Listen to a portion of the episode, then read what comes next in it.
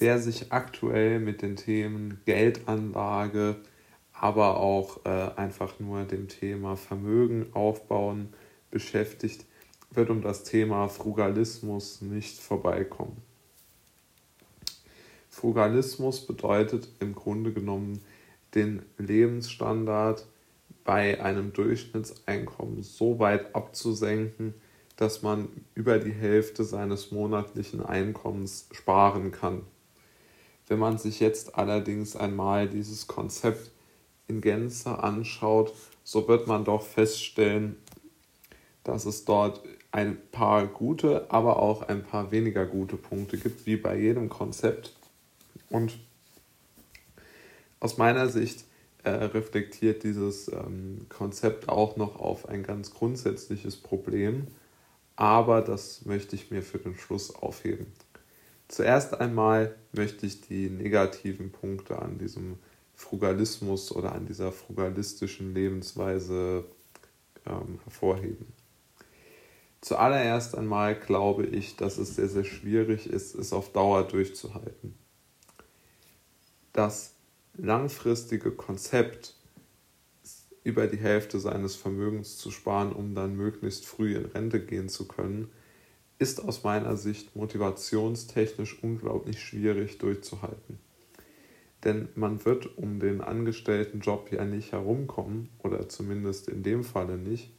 Und zum Zweiten wird dann der sehr niedrige Lebensstandard dazu führen, dass das Leben noch ätzender ist. Beispielsweise hat man kein Auto, um zur Arbeit zu fahren, muss öffentliche Verkehrsmittel benutzen. Man hat schlechtere, weniger abwechslungsreiche Nahrungsmittel zur Verfügung. Man kann sich kein Haustier halten, das einen aufmuntert. Also die Senkung der Lebensaus der äh, Ausgaben reduziert auch irgendwo die Lebensqualität. Das muss man schon sagen. Ja, also da helfen auch die Achtsamkeitsübungen äh, und griechische Philosophie relativ wenig. Ähm, also jetzt den ganzen, die ganze Freizeit äh, darauf zu verwenden, sich die eigene Lage schön zu reden, hielte ich jetzt auch nicht für, für sinnvoll. Und der zweite negative Punkt, den ich am äh, Frugalismus-Konzept sehe, ist folgender, dass einfach äh, die, die realistische Erwartungshaltung, dass man das jetzt ähm, 15 Jahre, also sagen wir mal von 25 bis 40, dass man sich dort eine so schlechte Zeit macht, eigentlich irgendwo in der Blüte seines Lebens, um dann mit 40 mehr äh, Zeit zu haben. Ich glaube, dass das emotional und vor allen Dingen auch mental einen unfassbaren Druck macht. Denn das ist ja unfassbar Endpunkt motiviert, diese Denkweise, ja. Und diese, äh, End, diese Denkweise auf den, auf den Endpunkt bezogen, ist aus meiner Sicht sehr, sehr, sehr, sehr schwierig zu, zu verkraften und psychisch durchzuhalten. Das ist, glaube ich, sehr, sehr schwierig. Äh, fünf, zum Beispiel 15 Jahre in einer sehr kleinen Wohnung ohne Auto, ohne ähm, große Ausstattung, nur auf existenzielle Bedürfnisse heruntergebrochen zu leben, wirklich auf dem, auf dem Niveau eines ja, einfach eines, eines sehr armen Menschen und dazu dann noch den, den Job als, als Angestellter äh, zu haben. Also ich glaube, dass dort einfach relativ wenig hm, Motivation herauskommen kann. Also ich glaube, dass dort sehr, sehr schnell Ernüchterung herrschen wird. Aber kommen wir jetzt mal zu den positiven Punkten. Also einen sehr, sehr positiven Punkt, äh, den ich in der frugalistischen äh, Denkweise sehe, ist nämlich der folgende. Die absolute Ablehnung sämtlicher Konsumschulden. Ich denke, da bedarf es auch gar keiner Diskussion. Konsumschulden sind wirklich der größte Fehler, den man wirtschaftlich machen kann. Denn mit Konsumschulden verbaut man sich wirklich sämtliche Freiheit. Und so sehr ich glaube, dass extremes Sparen die Freiheit irgendwo einschränkt, so sehr glaube ich auf der anderen Seite, dass ähm, extreme, extreme Schulden die Freiheit sogar mehr einschränken.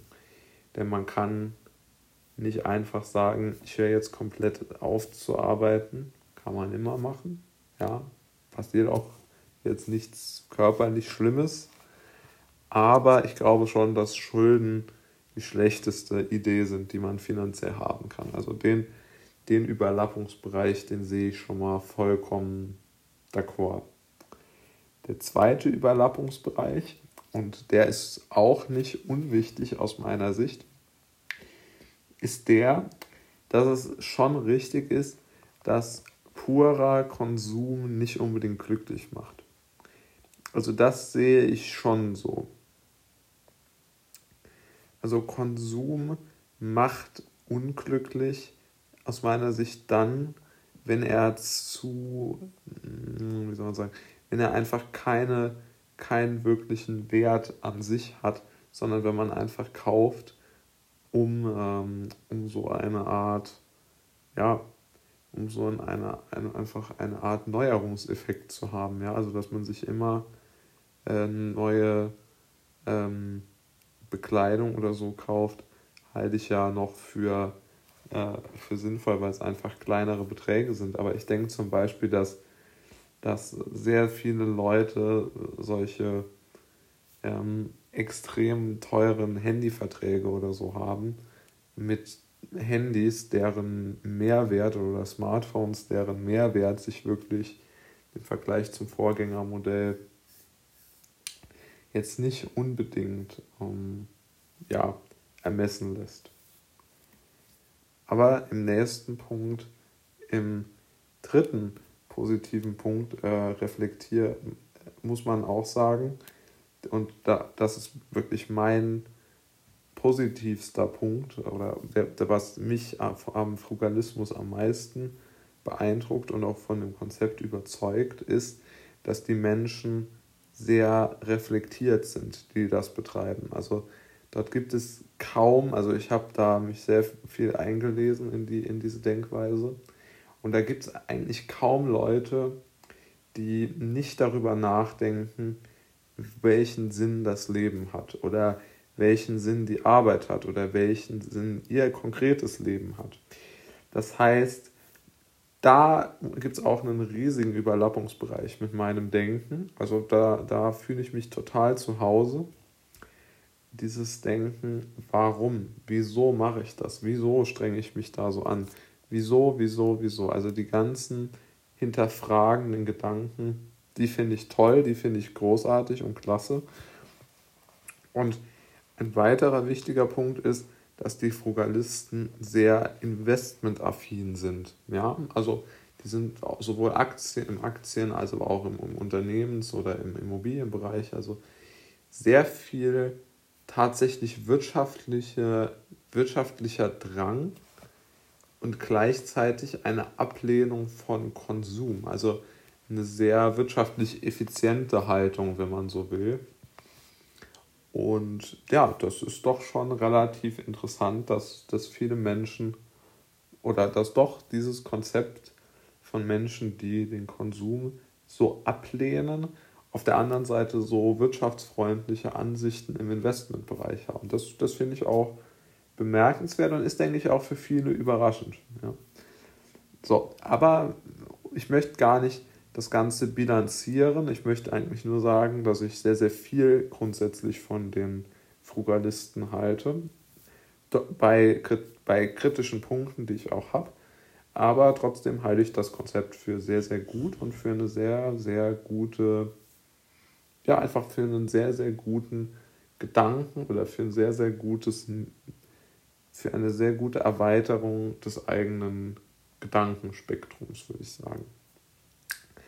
Aber ich wollte ja noch sagen, welches Symptom ich dort reflektiert sehe.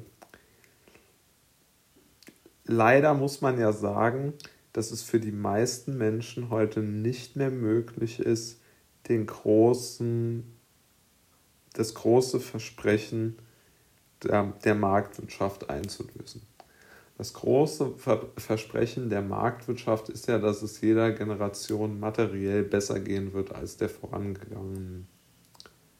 Und die vorangegangene äh, Generation hat nicht den Wirtschaft oder hat größeren wirtschaftlichen Erfolg, größere wirtschaftliche Möglichkeiten gehabt, als die jetzige, als meine Generation haben wird. Und das ist, glaube ich, sehr, sehr beeindruckend und gleichzeitig traurig. Und auch aus diesem Grund ist natürlich dieses Sparkonzept so beliebt geworden. Es ist beliebt geworden, weil die Menschen erkannt haben, wir kommen nicht mehr sowohl an eine gute Rente als auch an ein gutes, wohlbestaltetes Leben. Wir müssen sozusagen einen eigenen Weg entwickeln. Und dieser eigene Weg, die Entwicklung eines eigenen Weges, die halte ich für sehr, sehr gut und für sehr, sehr richtig und für stark. Weil das Konzept der immer sich, sich immer ausweitenden Wohlstandes, das sehe ich aktuell auch in Gefahr. Da muss ich sagen, da bin ich absolut in Übereinstimmung mit diesen Frugalisten. Es gibt aktuell dieses Erfolgsversprechen der Generationenfolge aus meiner Sicht nicht mehr. Und dieses Argument ist, glaube ich, das stärkste für den Frugalismus.